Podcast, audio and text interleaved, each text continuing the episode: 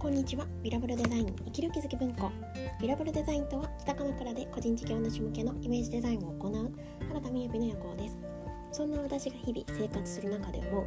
役に立たないかもしれないけれど止めておきたい心のピンをお届けしています。はいこんにちは。今日は価値観を言葉にする大切さというタイトルでお話ししたいと思います。まずはじめに1、2分近況報告ですが。いや今日は新滑祭11月23日勤労奉仕でしたね。で今日はですね今夜少しだけミーティングがあったんですけれどもあちょっと今日はもう配信できないかもなーなんて思っていたんですがいややっぱり毎日の継続力って重要だよねっていうことでオンしておりますでですね実はまあ何て言うんですかねこのご時世ではなかなか大きな声で言うっていうのもこう控えちゃう気持ちもありますけれども明日ですね明日からちょっと沖縄の方に行ってくるんですよね実は。で準備うん。そんなにできてないですけどね これからします。ただほんと半袖ぐらいにあったかいらしいですね。で今回はまどこを訪れるっていうことも特になくてですねある方にお会いしに行くっていうのがメインなんですけれども泊まってみたいホテルがあったんですよね。あの有用微生物の EM というところあの販売 EM 生活って商品があると思いますけどあの会社さんが運営されてらっしゃるコスタビスタっていうところに、えかねてより行ってみたいなと思っていたのでまあ主にそのホテルで過ごせることが私は楽しみですかね。でおります。はい。でえっ、ー、と今日のタイトルはですね価値観を言葉にする大切さです。で今ですね実はその自分の今自己投資をしていてあるプログラムに申し込んでいるんですよね。でその中で自分の価値観を言葉にするっていうことを、えー、しているんですよ。実は数日前にも多分配信したと思うんですけれども、まあ、改めて思うことがありまして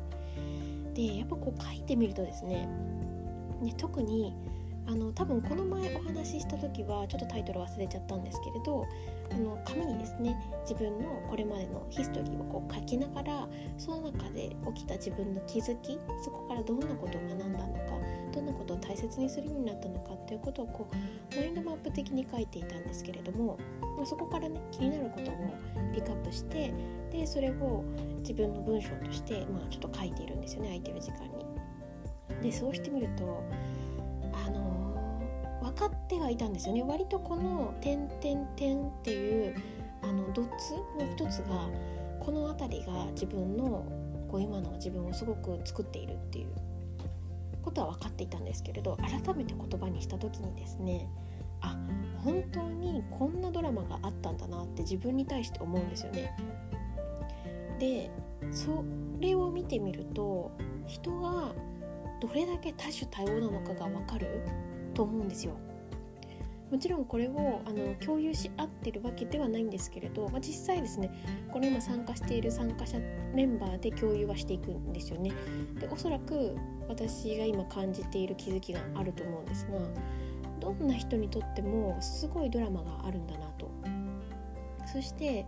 その一つ一つって時にすごい大きな事件のようにも、まあ、私なんか拒食症とかも入ってますしだいぶでかい話なんですけど、まあ、簡単に言うといい話なんですよ。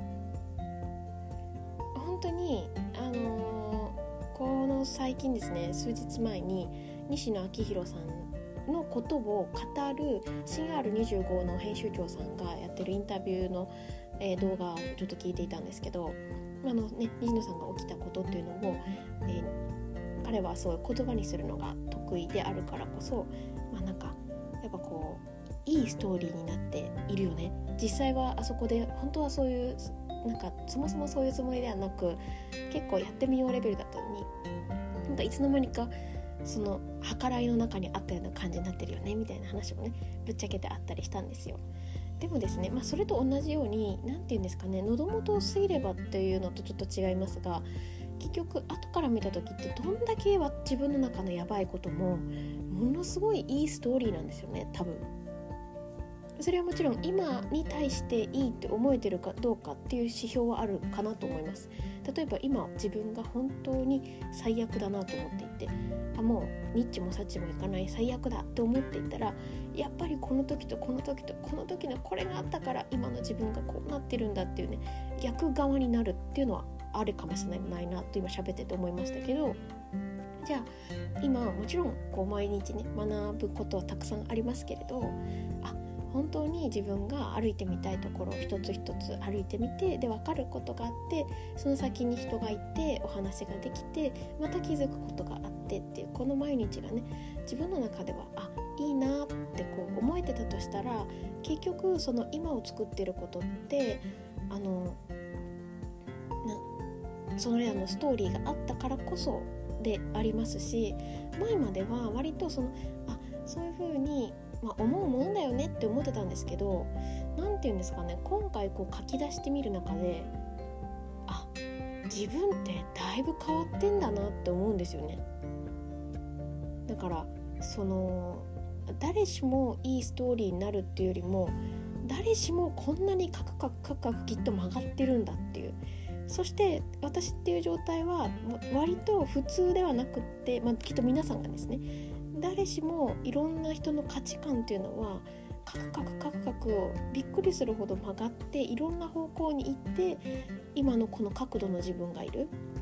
その角度の自分っていうのは割と一般的ではないっていう認識になれたのが今回大きいなと思うんですよ。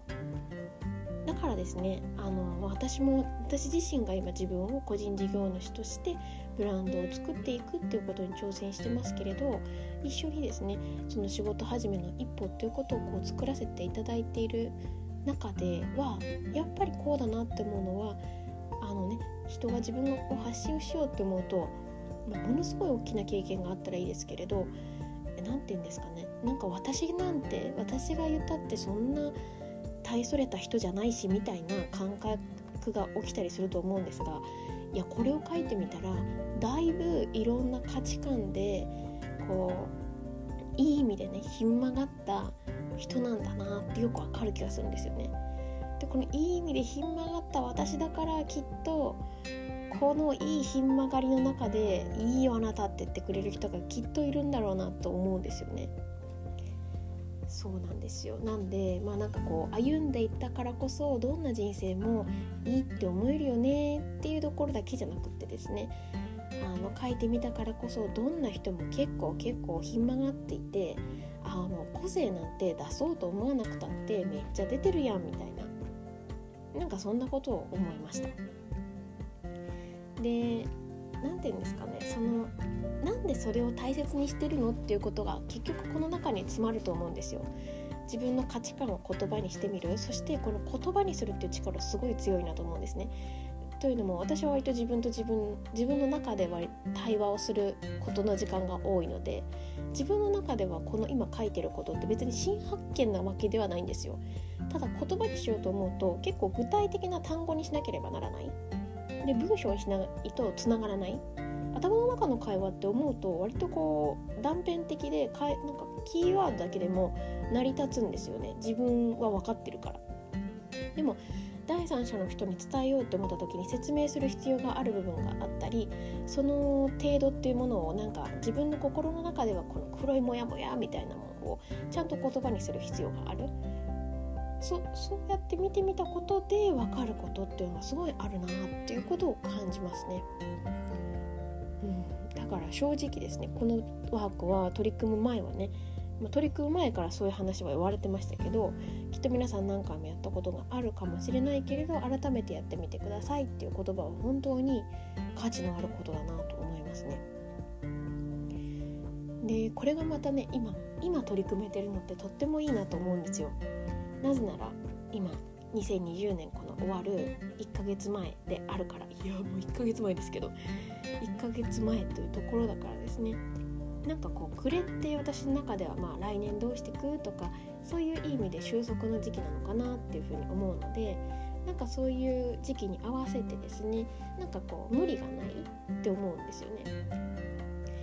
こう夏とか5月とかでなんかこう自分の中にこもるのは私は結構難しい気がしてるんですよ。なぜかというとなんか自然界全体がこう花開こうとしてるので